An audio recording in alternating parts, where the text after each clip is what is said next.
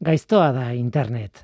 Gaur Capricornio hitza pikatu dut bilatzaile batean eta jakina horoskoparen horoskopoaren ehunka erreferentzia saldu daizkit. Baina noski, nik beste zerbaiten bila ari nintzen. Intsektu baten bila. Kakalardo bat gainera. Egia esan kakalardoen genero bat. Ez espezie jakin bat, baizik eta antzekoak diren espezien taldearen izena. Genero, ez? Izen hori Capricornio da. Eta noski horrelako izen arrunt bat duen animali bat bilatzea ba, nabigatzailearen aurkako gerra txiki bat da beti. Baina tira, Capricornio kakalardoaren berri aurkitu dut azkenean, baina ez dut lortu jakitea hemen Euskal Herrian ba ote dagoen genero horretako espezierik Capricornio handia adibidez, hori bai espezie bada, baina ez dut lortu Capricornio generoko kakalardorik baote dagoen hemen Euskal Herrian. Barkade zatela, bueno, entomol, entomologoek bat ez ere ez, nire ez jakintasunagatik.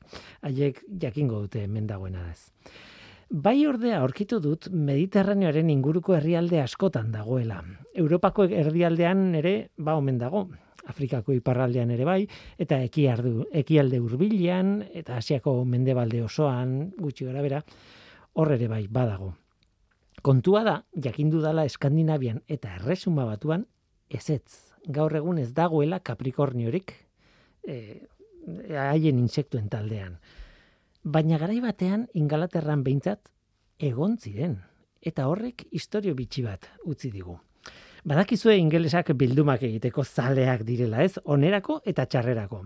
Oso kritikoak gara eta segurasko arrazoi handiz, munduko herrialdi askotan jasotako altxorrak eraman dituztelako Londresera. Ez, e, antzeko gauza bat gertatzen da Parisen Lubrearekin.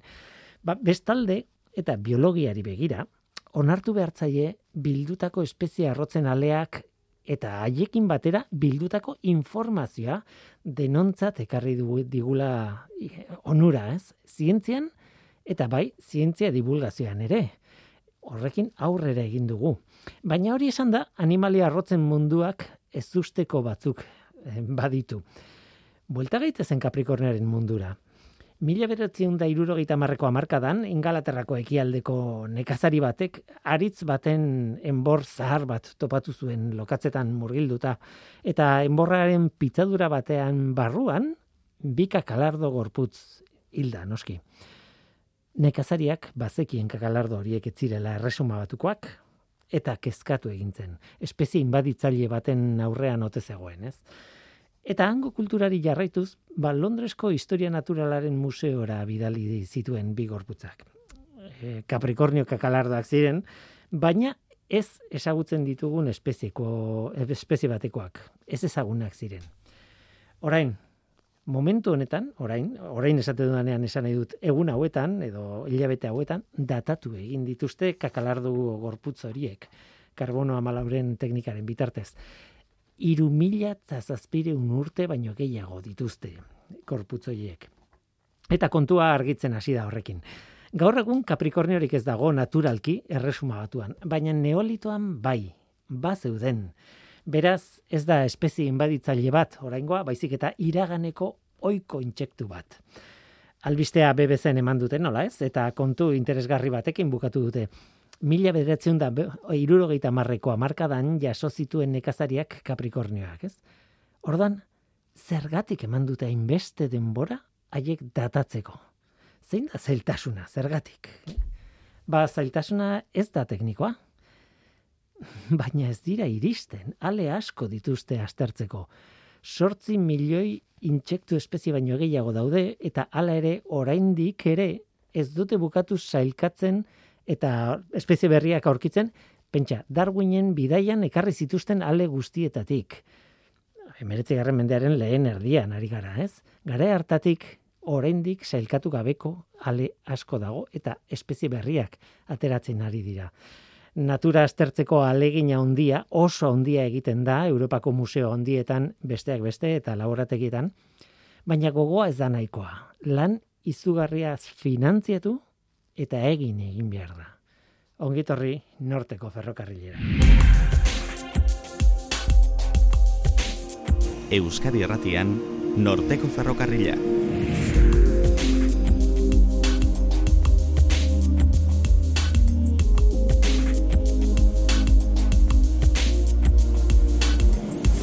Kaixo denoi, zer moduz, historio asko daude museoi lotuta, e, gomendio bat horrekin lotuta. Irakurri adibidez, Eluiarko aldizkariko artikulu hau. George Murray Leviken pinguino pervertitu eta krudelak. Horrela du izen burua artikulak. Egoitz etxe besteren artikulua da, eta horre, museo batekin lotuta dago, mundiala da. Tira, orain beste kontu batzuk. Ni Guillermo Ra naiz, eta entzuten ari zareten hau Euskadi Irratia Astronomia eta meteorologia bikote emankorra. Honek ez du zentzurik ura gabe. Alegia, gure planetako fenomeno meteorologikoak ezaugarri astronomikoen ondorio dira. Urtaroak, mareak, aizen norabideak, aurora borealak eta bar eta bar. Denek dute jatorri astronomiko bat denek dute astronomi jatorri, eh, jatorri astronomiko bat eta horregatik eskatu diogu onintze salazar meteorologoari bi esparru horien arteko harremanaz hitz egitea, ez? Bera meteorologoa da, euskal metekoa, beraz fizikaria da eta astronomiaren oso oso zalea da. Beraz eh, ez dago gonbidatu oberik bera baino gaurko gaia tratatzeko. Gero COVIDari helduko diogu. Azken boladan Ingalaterratik datorren aldaerari buruz hitz egiten ari da asko. Ego Afrikatik datorren beste batez ere hitz egiten da. Eta ez dago argi aldaera berri horiek eragindako e, txert, e, eragingo duten txertoen e, eraginkortasun galera nolabait. Bueno, e, ikertzen ari da kontu hori eta galdera gehiago daude erantzunak baino ikusiko dugu. Guazen ba, hau da norteko ferrokarrila, zientziaz betetako hitzak.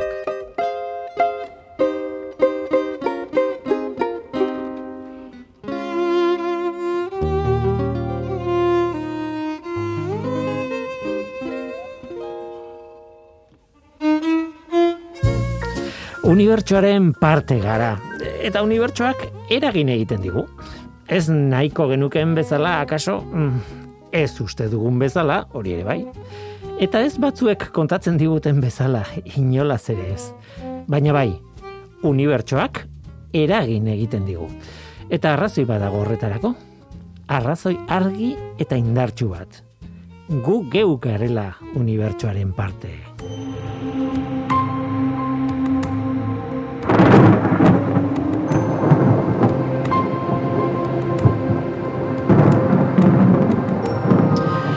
Unibertsoaren zati txiki txiki bat, ni neu, nauzue mikroen aurrean, eta unibertsoaren beste zati txiki txiki batekin hitz egiteko prest nago. Onintze Salazar, Euskal Meteko meteorologoa, kaixo? Kaixo. Zer modu zaude? polita, polita, eh? Unibertsoaren beste zati bat. Naiko gertu gaude, eh, unibertsoa kontuan hartuta, baina bueno. Ba bai, baina unibertsoaren zati deitu dizut. Bai, bai. Izan daiteke poetikoa edo izan daiteke aserretzeko modukoa. Ez, ez, ez, polita. Tira, erlazio bat dago argia unibertsoa eta gure artean, eta e, noski, e, unibertsoaren parte garen ez, planeta batean gainean gaude, gainazalean gaude, eta planeta horrek atmosfera bat du, eta abar, badago konexio bat nolabait astronomia eta meteorologiaren artean. Hori da kontua, ez? Erlazio argia da, ez? Argia, argia. Alde batetik klimarekin zuzenean, hori nik uste dute akaso errezagoa dela e, imaginatzen edo, baina gero, ba, noski horrek e, badauka eragina ere meteorologiarekin batez ere baina ez bakarrik, baina e, baita ere bat nosoran gertatzen diren gauza guztiak e, gertatzen dira, ba, ingurunean daukagulako noski eguzkia, baina gero baita iargia ere bai. Polita litzateke, meteorologia nolako izango litzateken, bi eguzki dituen sistema batean, eh? Zoramena. Zoramena bai. Tira, baino hemen gaude eguzki bakarra dugu inguruan eta eta nahikoa. E, gaur proposatzen dizudana horixe, astertzea nola eragiten dion meteorologiari, eguraldiari, eta nahi baduzu klima ere aipatu ezakegu azaltzen baldin bada tarteka, baino astronomikoki ikusita. Ze fenomeno astronomiko, ze zaugarri astronomikok eragiten duten e, meteorologian edo kliman, eta bururatzen zaidan errezena. Hortik hasiko gara urtaroen kontua. Ni txikian nintzanean pentsatzen nuen Claro, batzuetan udaran gaude, beste batzuetan neguan eta ikasi nuen lurrak eguzkiaren inguruko bira horretan, batzutan gertuago gaudela eta beste batzuetan ah, urrutiago, orduan nik neuk hori pentsatu nun. Gertuago gaudenean beroak bero gehiago e, e, etorriko zaigu. Ez da hori. Ez, ez da horrela, baina bueno, ez du bakarrik, eh? nik uste dute jende askori hori galdetu ezkero izango litzateke erantzunik zuzenena edo azkarrena, ez? Pentsatu barik, ba, hori da nolabait gure intuizioak eh, esaten diguna, baina ez da horrela. E, pentsa, ez da horrela e, ipar hemisferioan guretzako, baina Argentinara adibidez baldin bagoaz, eta mm, Argentinar batek ere, ba, horrela, larregi pentsatu gabe, erantzun hori emango balu, ba, bai, e, udan eguzkitik gertuago gaude, e, ba, arrazoia ez litzateke e, zuzena izango, baina ondorioa bai, hau da bai, e, ego hemisferioan udan gertuago daude, baina ego hemisferioan uda denean hemen negua da, eta beraz gu neguan eguzkitik gertuago gaude, horrek ez dauka nola bai zentzurik zergaitik, bueno, ba, arrazoia ez delako e, eguzkia ze distantziera dagoen e, lurretik erabakitzeko, edo zehazteko zein urtarotan gauden. Hor beste faktore bat hartzen du parte eta dain zuzen ere lurraren errotazio ardatza. Eta zer da hori? Bueno, badakigu, lurrak bere buruarekiko bira egiten duela, horretarako hogeita lau ordu behar dituela, da egun bat behar duela, baina ardatz hori, e, ba, ikusten baldin badugu, nolabait e, lurra erditik zeharkatzen duen makilantzeko bat ardatz hori, ez dago tente nolabait ezateko, inklinatuta dago. Inklinazio hori gaur egun hogeita iru gradu terdikoa da, eta zuzen ere inklinazio horrek egiten duena da, ba, e, eguzkiarekiko zenbat distantziera gauden hori kontuan hartu barik, baina momentu batzuetan nolabait e, eguzkizpiek e, izpiak gure gana iristen direla zeharkago, eta beste batzuetan zuzenago. Ardatza nola dagoenaren arabera. Bai, orduan, ego hemisferiora iristen direnean eguzkizpiak zuzenago, orduan udan egongo dira. Eta gurean, momentu horietan, ez dirain zuzen iritziko, eta neguan egongo gara. Beraz, lurraren e, rotazio ardatzaren inklinazioan dago e, urtaroak izatearen arrazio. Eta baldakizu gainera, e, zeini esker, nori esker mantentzen dan ardatzori hogeita iru gradu terdiko inklinazio horrekin? Ba ez, egia esan ez? Bai, ilargiari esker. Ilargiari esker. Bai, bai. Ah. Ilargia egongo ez balitz, e, ba, lurrak egingo luke, bai, ardatz horrek egingo luke, ba, bira handia eta, bueno, ba, laro goita mar graduko uh inklinazioare egongo ziteken, da beraz, urtaroak ez lirateke izango gaur egun dauzkagunak. Beraz, e, negua uda uda berria ditugu ilargiari esker. Baita ilargiari esker. Baita ilargiari, hori da. e, ilargiak izugarri eragiten digu eta bueno, denok dugu horren pertsepzioa, ez? E, batzuetan faltsua beste batzuetan e, zuzena, baina argi dago dagoeneko ikasi dugula, ez? E, eta adibide garbiena mareak dira. Bai, bueno, hortze dugu da e, gure inguruan dagoen mm, gorputzik handiena, ez da? Gero bai, badaukagur eguzkia eta beste eguzkiztemako planetak, baina argi dago e, ilargiak, bueno, ba, eragina baduela gurean, gravitatearen eragina da hori, eta ia da, bueno, ba, zabalduta dago, gravitatea eragarte, erakarpen indar bat dela. Egia esan zehazki ez da horrela, ez gara horretan sartuko, baina izatez gravitatea ba, espazio demoraren kurbaduraren ondorio bat da, eta beraz okay. nola baita salpena beste modu batera barko genuke, baina asko komplikatuko, komplikatuko litzateko. Horregatik normalean, ba, beti hitz egiten dugu, bueno, ba, erakarpen indar bat eh, izango balitz bezala, eta horregatik jargiak e, lurra nolabait ere, bueno, elkar eragina daukate, baina nolabait erakarri egiten du eta erakartzen du alde batetik eh, lurra, bestetik ura, daukat itxasoa, eta airea. Baina egia da, ba, e, likidoetan eragin handiagoa duela, ba, solidoan, lurran edo e, airean gaz batenez hor baino. Bai. Beraz, Airea ez dugu ikusten azken batean, eta eh, baina polita da pentsatzea atmosferak ere bere mareatxoak dituela, ez? Bai, baina orokorrean oso txikiak dira, eta beraz eh, horrekin eh, aldat, aldaketa horiekin e, momentuz gaur egun ez da ondorio estatu lan e, gero eguraldian aldaketan diak egon daitezkenik, baina badago, noski, eta lurran ere, eragin bat badago, baina oso eragin txikiak dira. Hmm. E, eraginik nabarmenena, e, ozeanotako, itxasotako uran sortzen duena da, gainera horretarako urmasa handia izan behar da, bestela pentsatu dezakegu, edo zein errekatxoan ere egon daitezkela mareak, eta badakigu hori horrela ez dela. Ez dela ez. Masa de, masak ere hor garrantzia dauka, handia izan behar da. Eta, bueno, ba, badakigu egunean bi aldiz e, egiten duela atzera itxasoak, itxasbera, eta uh beste bi itxas gora ditugula. Baina egunean esaten dugu, ba, gutxi gora bera egunean dalako. Baina dira, izatez hogeita lau ordu eta berrogeita maoz minutu. Beraz, e, gaur goizeko itxasgoratik bihar goizeko itxasgorara berrogeita mar minutu inguruko aldea dago. bai, eta zer gaitik? Bueno, ba, ilargiak, e, e, ilargiaren egunak nola baita esateko, bai. gureak baino berrogeita mar minutu gehiago irauten dituelako. Eta beraz, hor beti egongo da, berrogeita mar minutuko e, desfase edo hori. Eta beraz, gaurko bi itxasgoraren artean, amabi ordu eta hogeita bost minutu egongo dira, alde hori egongo da. Baina mundu guztian ez dira e, holan bi itxasgora eta bi itxasgora egoten e, egunean. Toki batzuetan e, gutxiago egoten dira, dibidez Mexikoko golkoan, ba, egunean daukate itxasgora bat eta itxasbera bat.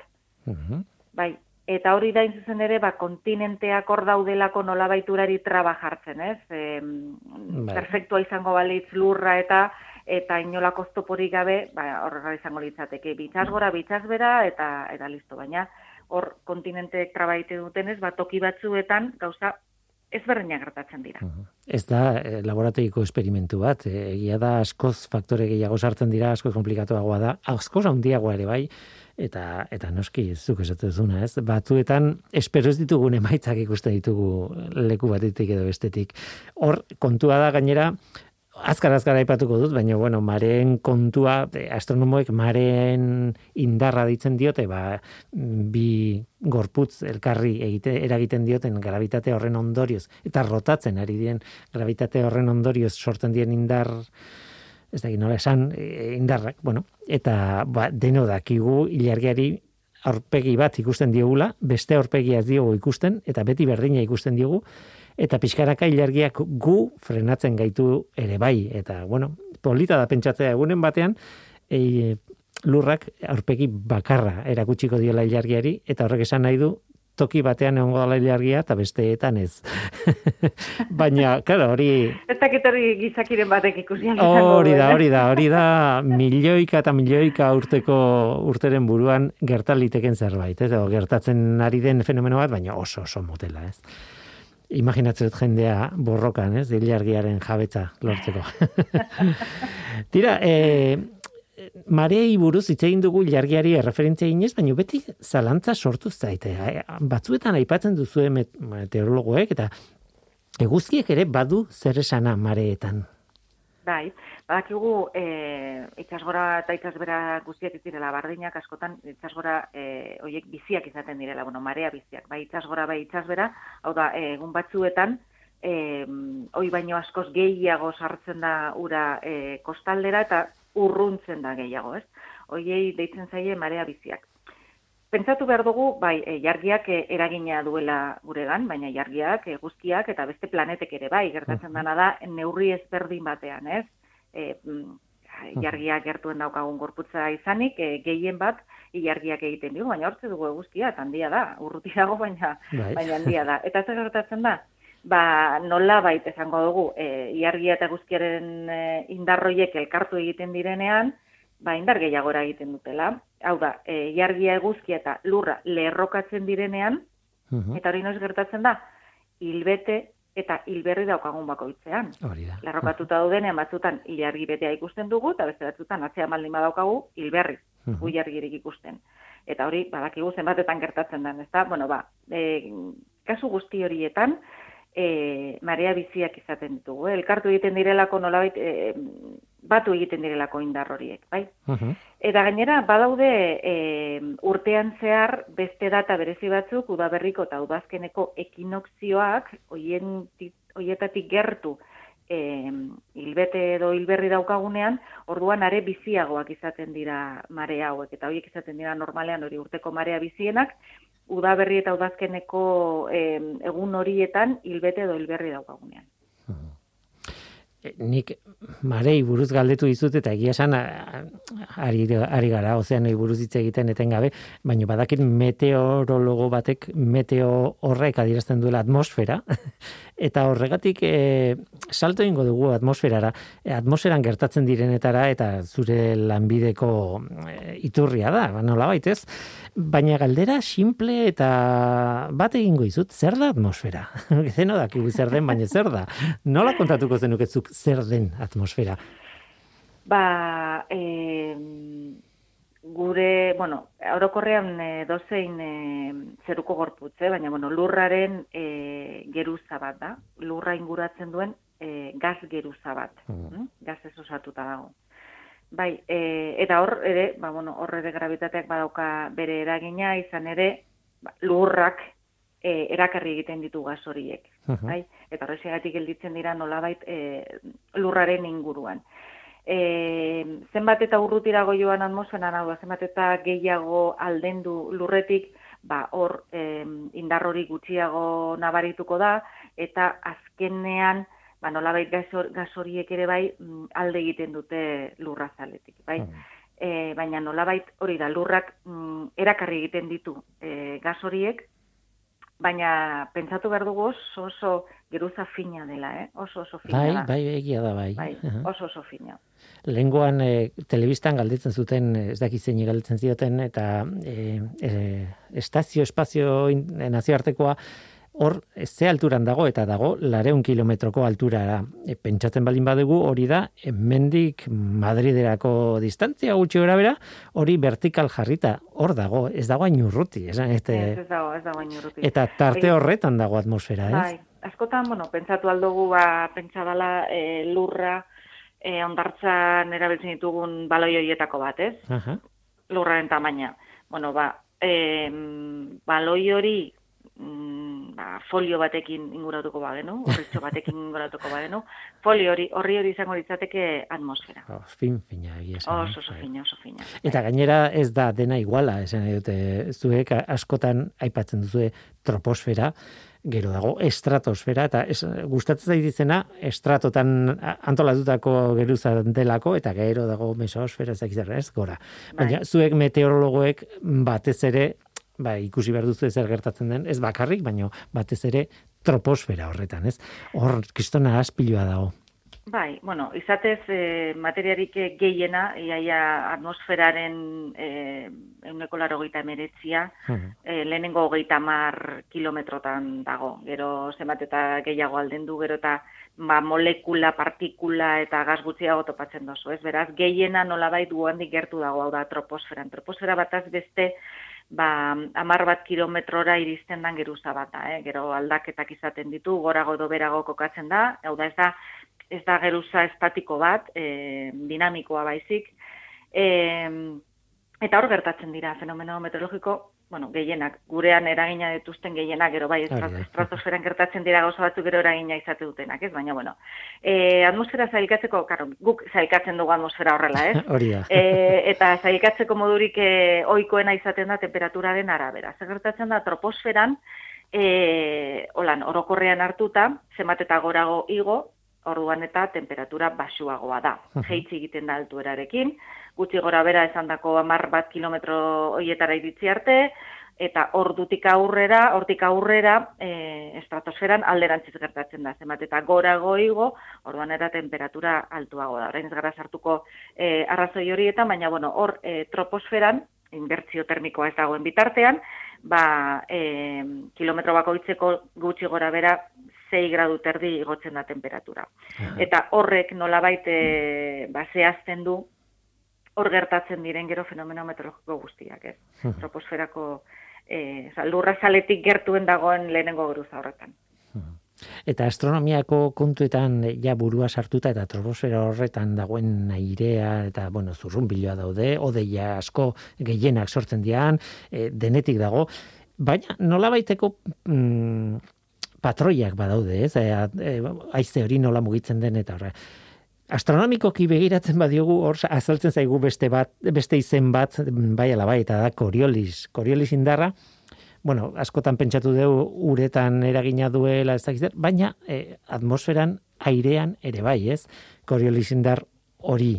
Eta bai. zuentzako klabea da Coriolis bai. Bai, ezin, ezinbestekoa, hori kontuan hartu gabe. Hori da. Jai bai. genuke, bai, bai, hartu, kontuan hartu behar da. Baina horretarako behar dugun gauza bakarra da gorputz batek bira egitea. Beraz, hor nola esateko lurrarekin nahikoa izango genuke. Baina lurrak lehen aipatu dugu, hasieran bere ardatzarekiko bira egiten duela, ba, bira e, egite horren ondorioz, efektori sortzen da, Coriolis efektua. Hau da, e, zuk Mm, botatzen baldin badozu pilota bat zuzen zuzen puntu batetik beste puntu batera, bueno, distantzia, distantzia txikia baldin bada ez duguna barituko efektu hori, baina mugitzen em, ari baldin bada gorputz hori, biratzen ari baldin bada, desbideratuko da pilota hori, eta ez da zuzen zuzen joango, baizik eta ipar hemisferioan eskumara desbideratuko da, eta ego hemisferioan eskerretara. Bai? Eta hori ezin bestekoa da meteorologian, zergaitik? Bueno, bartze daukagulako, e, antizikloiak, borrazkak eta bar, bueno, badakigu, e, airea mugitzen dela presio altuko gune batetik, presio basuko gune batera, ba. Bero, e, aire beroa hotza, e, aire hotzera doan bezala, beti bide bat jarraitzen duela, ezin da joan e, temperatura hotzeneko gorputz bat, e, batek e, ezin du e, nolabait beroa trukatu gorputz beroarekin, beroa beti joango da hotzera. Ba, goza bera, presio altuko gune batetik, beti joango da airea presio basuko gune batera, da, antizikloi batetik, borrazka batera joango da airea. Baina ez doa, zuzen.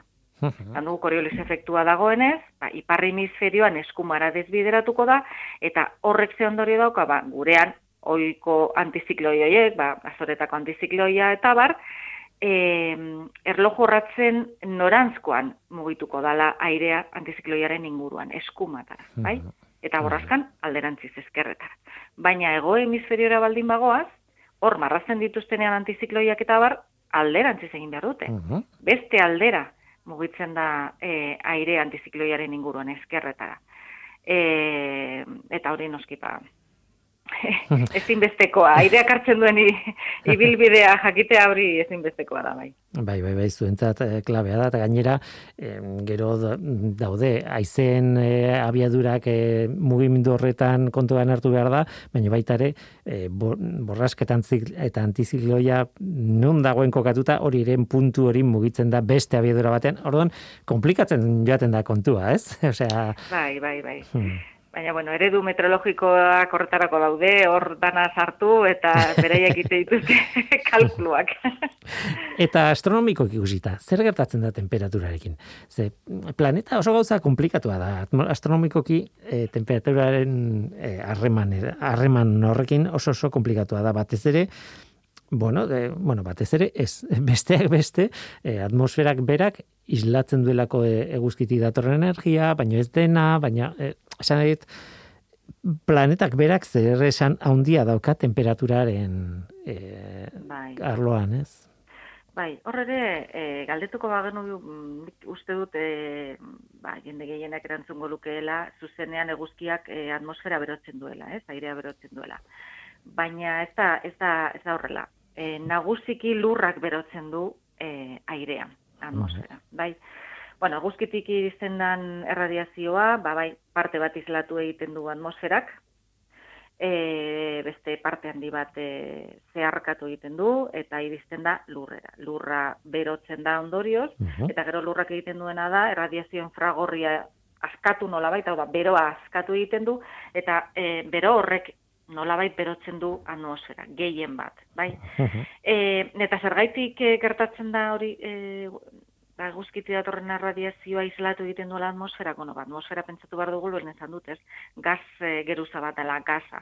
Beraz, hor, e, molekulak daude, gaz partikulak daude, e, baitere batzutan, e, hauts partikulak eta bar, beraz, bueno, ba, erradiazio horren, nola, talka egiterakoan partikula edo molekula horiekin, gauza ezberdina gertatzen dira, gertatu daiteke islatzea, eta gero gertatzen dira, ba, gero mm, nolabait e, gure atmosferari edo lurrari kolore ematen dieten bat uh fenomenoze, bueno, ba, talka horien ondorioz, ba, errefrakzioa, difrakzioa, eta e, egon daitezke, eta beraz, mm, bueno, ba, e, hori kontuan hartu behar da jakiteko gero zenbat berotu daitekeen e, atmosfera. Eta batez beste ba bueno eh badakigu gure planetan gutxi gora bera batez beste 15 graduko temperatura mantentzen hmm. dela hori da em tontakeri bat dirudi baina odeiak txuriak dira bai esan nahi bai eh kanpotik ikusita argia islatzen duen, gehien islatzen duen, ez dakit, fenomenoa den, edo, bueno, e, objektua den, objektua, odei, bai.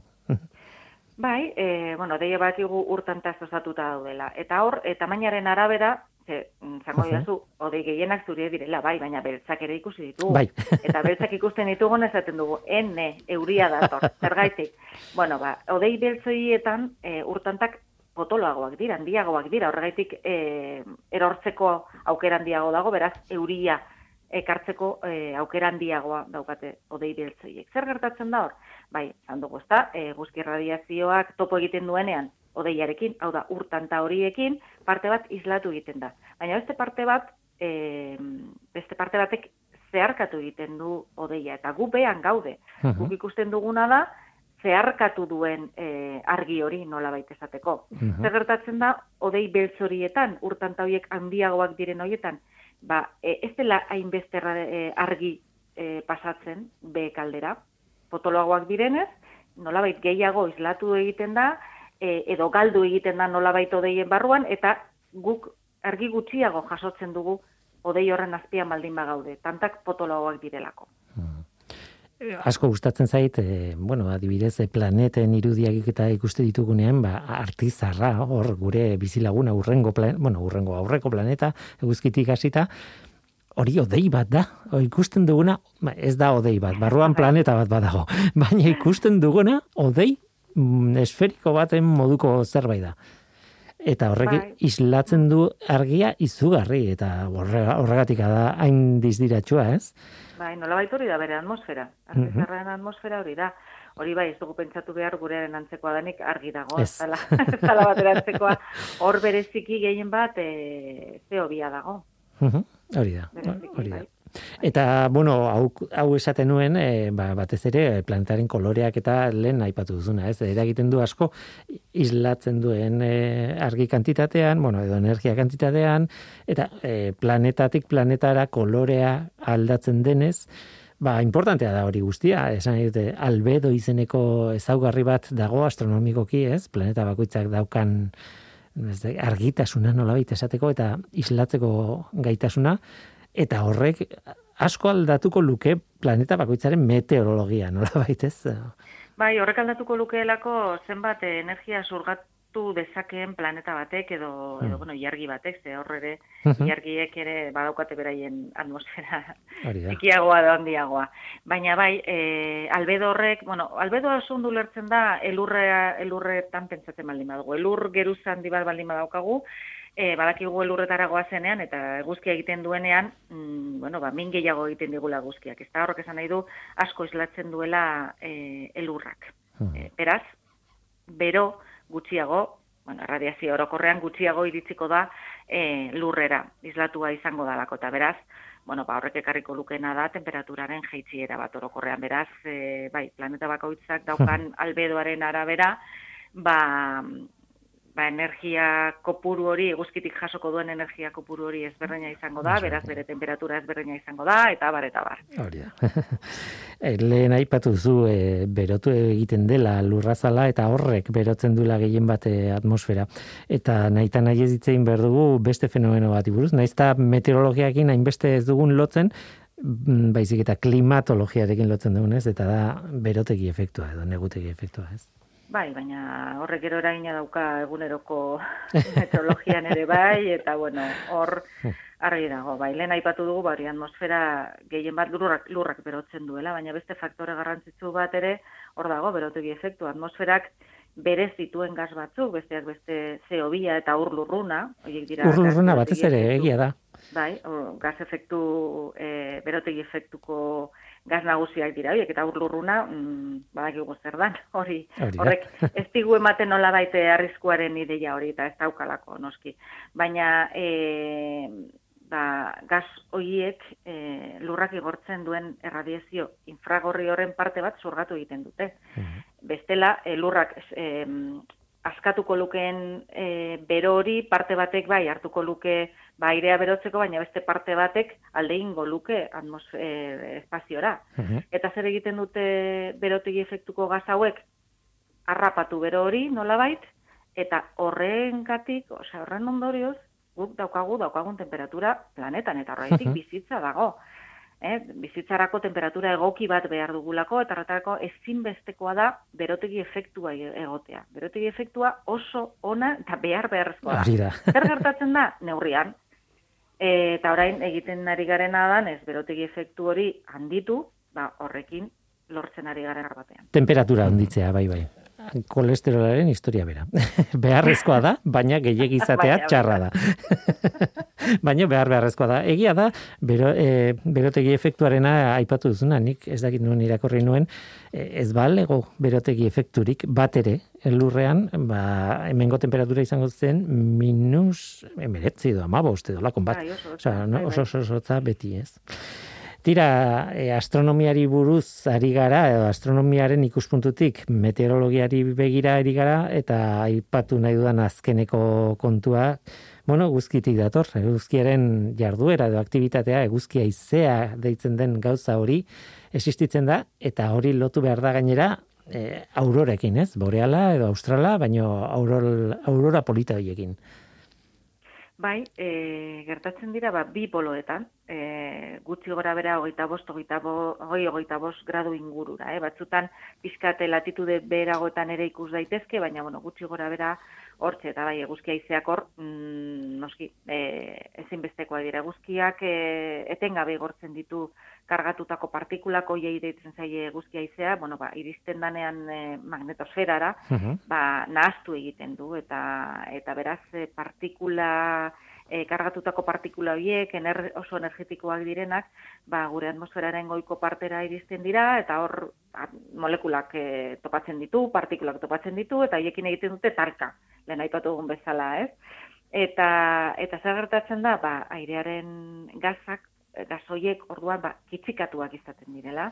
Hau da, energia maila handiago batera pasatzen dira, hartzen energia hori, baina gero, e, azierako egoerara bueltatzean energia igorri egiten dute eta parte bat igortzen dute argi ikusgai modura, horretik ikusi hmm. egiten dira koloreak. Bai.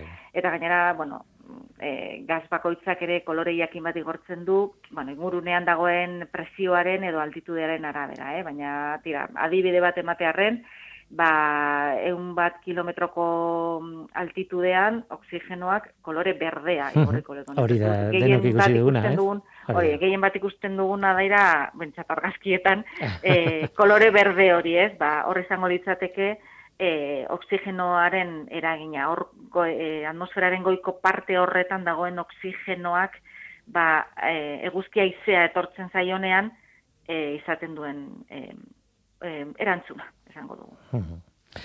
Tira, ba, nik uste dut e, gainbegiratu dugula e, lurraren egoera astronomikoan astronomikoak nola ere egiten dion meteorologiari, noski, e, zuen lana askoz egunerokoa zea da, e, datuak jaso, datuak prozesatu iragarpenak egin oso oso lan, ez daka zer ikusi handia azkenean e, astronomiarekin, baina jakinda zuren oinarrietan ere astronomia dago, ez? Bai, oinarri horiek ezinbestekoak dira, gero teoria hmm. guztiak eta gero ereduetan sartzen diren e, ba, teoria fiziko horiek eta formula guzti horiek hortan oinarrituta daude, beraz? Hmm. Hori da. Eragin zuzena, egia Eragin zuzena, bai. Eta al, e, alegin graf, grafikoa, grafikorik ez daukagunez, alegin berezia egin behar izan duzu zer, bai. zenbait gauzako deskribatzeko, horregatik e, eskertzen dizut asko nintze. E, ez dalako, batzutan oso errex egiten ikusten dena irudi batean, behirratiz azaltzea ez delako bat ere errexa, eta bueno, e, alegin hori eskatu izut eta egin dezu eta oso ondo gainera.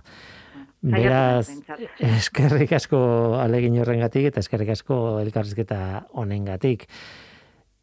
Noski, urrengo elkarrizketa bat izango dugu, ez dakit zerri buruz, baina meteorologia kontuan hartuko dugu hemen norteko ferrokarrilan. Onintze salazar, eskerrik asko. Bai, bai.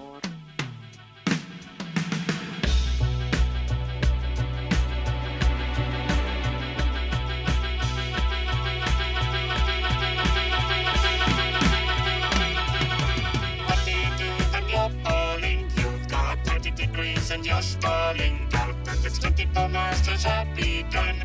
There's a crack in the sky and the morning's out. Don't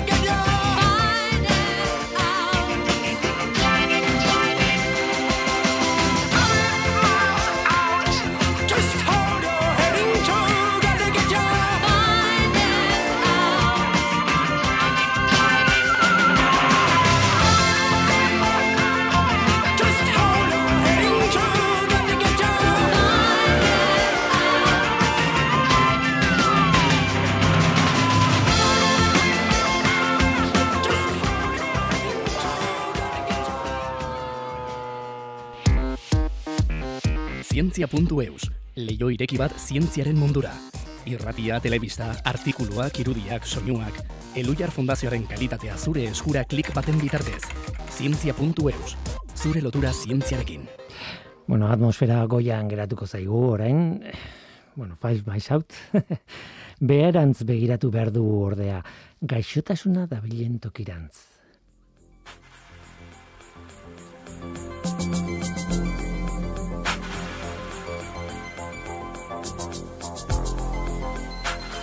Egia esan, une zail batean gaude.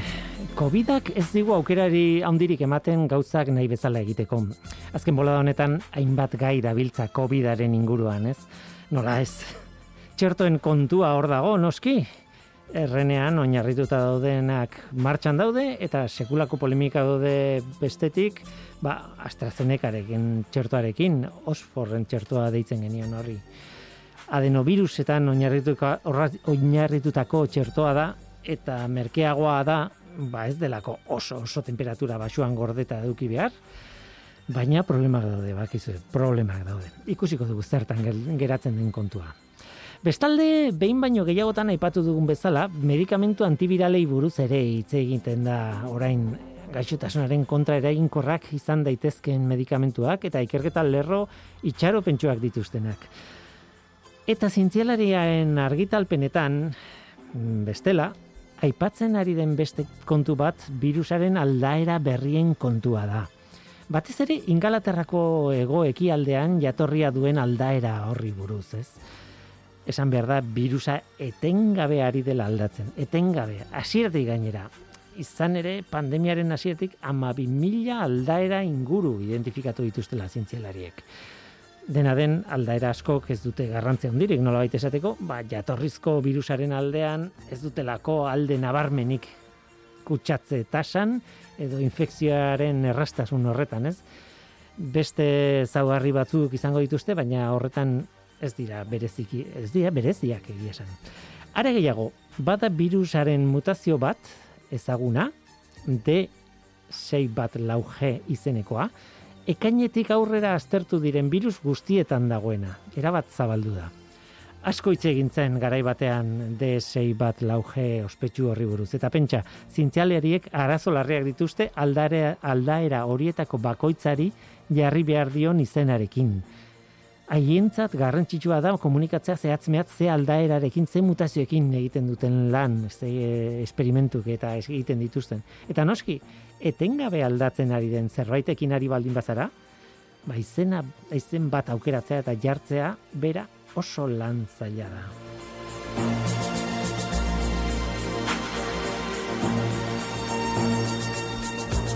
Baina buelta gaitezen e, lehen aipatu ditugunetara. Ingalaterrako aldaera ospetsura, bueno, ospetsu egintzen oso zabaltze azkarra duelako ez, eta pandemiaren evoluzioan eragina handia duelako. B bat bat zazpi deitzen zaio aldaera horri. Hala ere ingalaterrakoa ez da kasu bakarra. Ego Afrikan ere sortu da andoi bat, aldaera bat, oso azkar zabaltzen dena. Bost 0 bat y.vb izenekoa. Eta ingalaterrakoarekin konparatuta ezberdina da. Baita ere askar kutsatzen da, baina ezberdina da. Exintzialariak ari dira ikertzen zergatik zabaltzen diren bi horiek hain azkar. Netxu erraldizkariaren analizitan adibidez, ba, esaten dute, urrezko aldera dela ea txertoen efektuari eragingo ote dioten aldara horiek. Aldaera bakoitzak noski mutazioen multzo jakin badauka, baina egia esan zientzialari gehien kezkatzen dien mutazioak spike izeneko proteinarenak dira, edo S proteinak batzuetan nala esaten zaio. Mutazioak material genetikoan gertatzen dira noski, baina material genetikoan daraman informazioa da virusaren proteinak egiteko informazioa. Mutazio batek alegia alda dezake proteina baten forma edo lan egiteko modua. Eta aldaketa guztien artean, bazintzelarien kezka nagusiak dira batez ere S proteinarenak, spike izeneko proteinan gertatzen direna. Zergatik, ba, proteina hori da gure zelulekin kontaktua egiten dutena infektatzeko.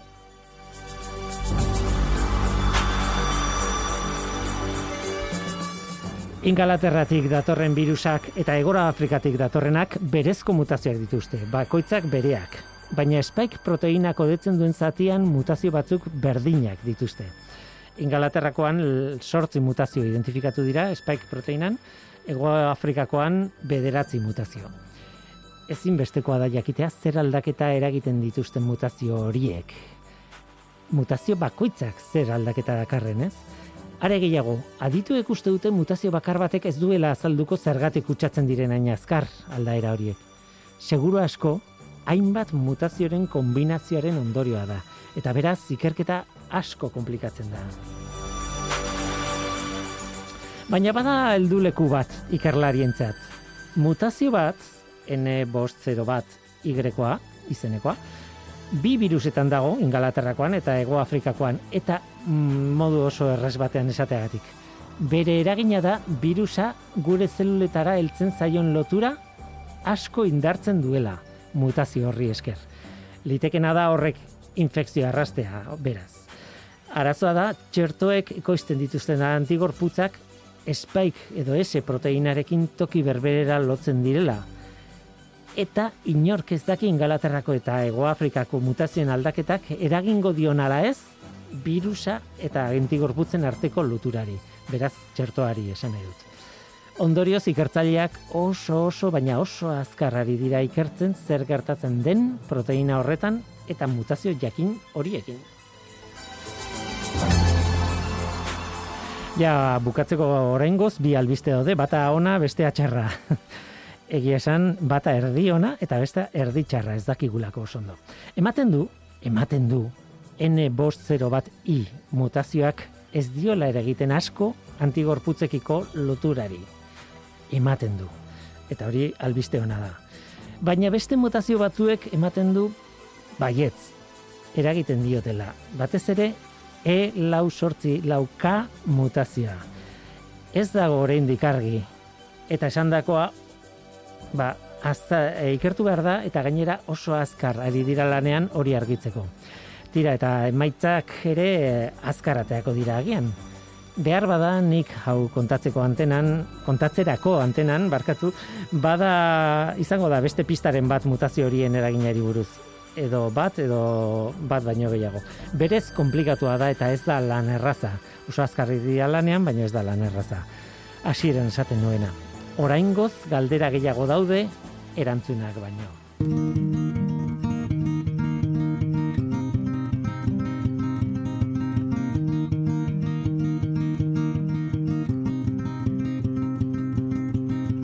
Begi bakar ditzen zioten Horrekin bukatu dugu gaurko saioa. Gaur gurekin onintze Salazar egonda eskerrik asko nintze eta baita zuri ere entzule eskerrik asko.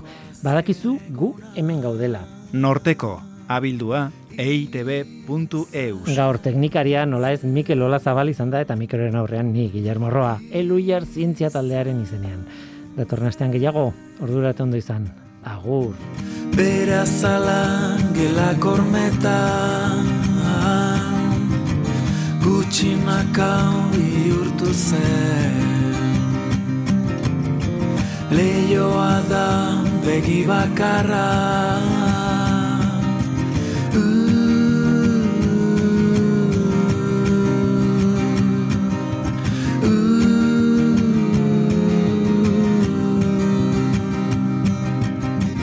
Begi bakarraren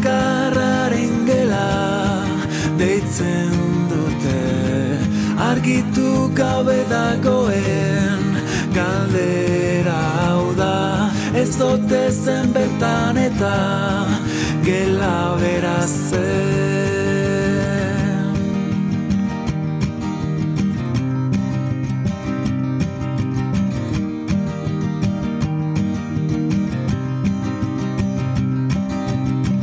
denborarekin ateatzetik erantzunak isildu ziren. Inoralzen horatzean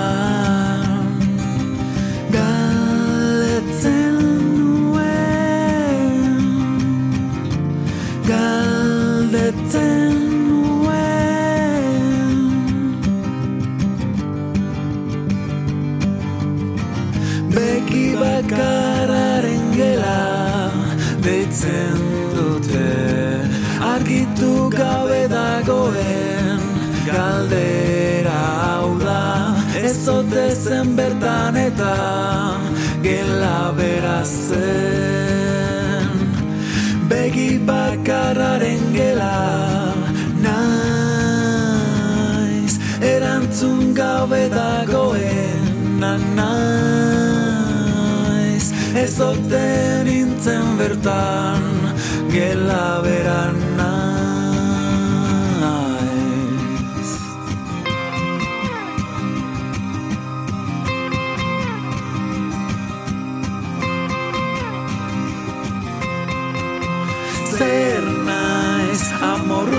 amorruz diot zer naiz Tristezia zein naiz, ohartu gabe Diot, mina nerea da Eta utzi dezaket, eta utzi naiteke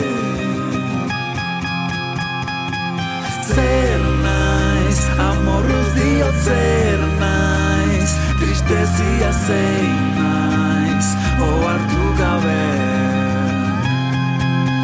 Diot, mina nerea da Eta utzi dezaket, eta utzi naiteke